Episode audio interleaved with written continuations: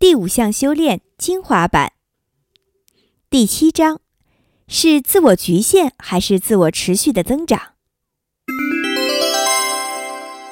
导读：系统思考的关键点在于能够从复杂结构中找到杠杆点，也就是以小而专注的行动迸发最大力量的点，引发系统持久改善。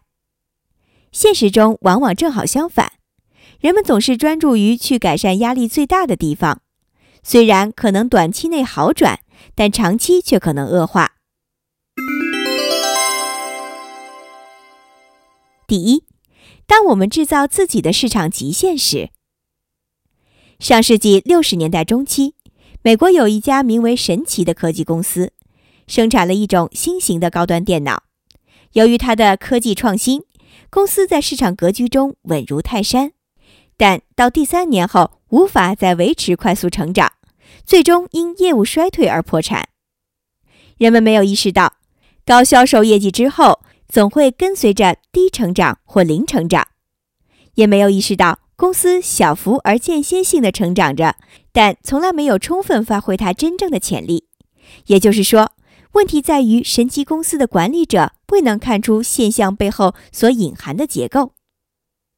现实中必定有某种使销售慢下来的原因。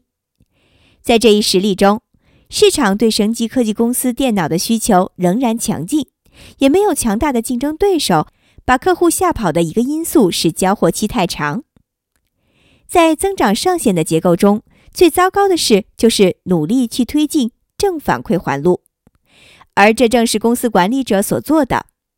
他们通过销售奖励、促销和产品的重新包装，试图再去发动增长的引擎。但其实杠杆作用是在负反馈环路中，没有被注意到的原因是，由于公司注重销售、利润和市场占有率，反而忽视了交货服务。错误的心智模式加上系统内的时间滞延作用。使得管理层未能看清客户事实上是非常关注交货延迟现象的。最初，客户的不满言论只有很少的影响，但由于潜在客户数量庞大，交货不佳的口碑终于迅速扩散，广为人知，使得销售变得困难。这是典型的因时间滞延而未能察觉因果关系的牺牲者。等到需求下降才去操心交货期，为时已晚。第二，既见树木也见森林。很多公司曾快速发展，却又莫名其妙的没落和失败。包括美国航空史上的人民快线航空公司，也曾有类似情况。这个模型的背后隐含着增长与投放不足的问题。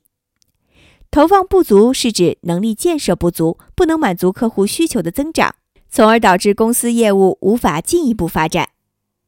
在神奇公司的初期，成长与投资不足造成市场占有率和获利能力持续下降。但由于它是缓慢发生的，因此很难察觉。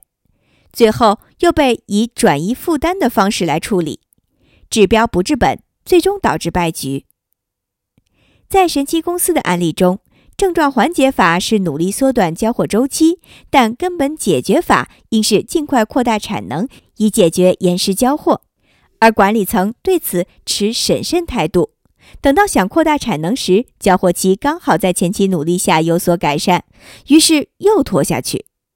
一段时间后，症状缓解法的反应越来越快，根本解决法的反应则被抑制。但这其实治标不治本，还会使得客户群慢慢变得对交货服务不敏感。但这类人通常会对价格敏感，忠诚度低。导致公司从市场先锋的位置跌落。我们都知道“只见树木不见森林”的语言，很多人在退后一步的时候，仍然只看到很多树木。但系统思考的艺术，并不是忽视细节复杂性，而是能够把复杂的细节组织起来，形成一种连贯的经历和故事，以揭示问题的起因和持久解决问题的办法。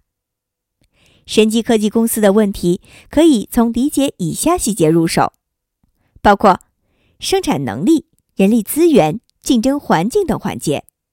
很多经理人面对的信息问题，不是信息太少，而是信息太多。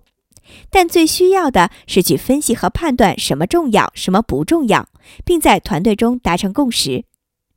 只有从宏观长远与微观细节两个方面都看清信息的结构模式，才能够有效的应对复杂性变革的挑战。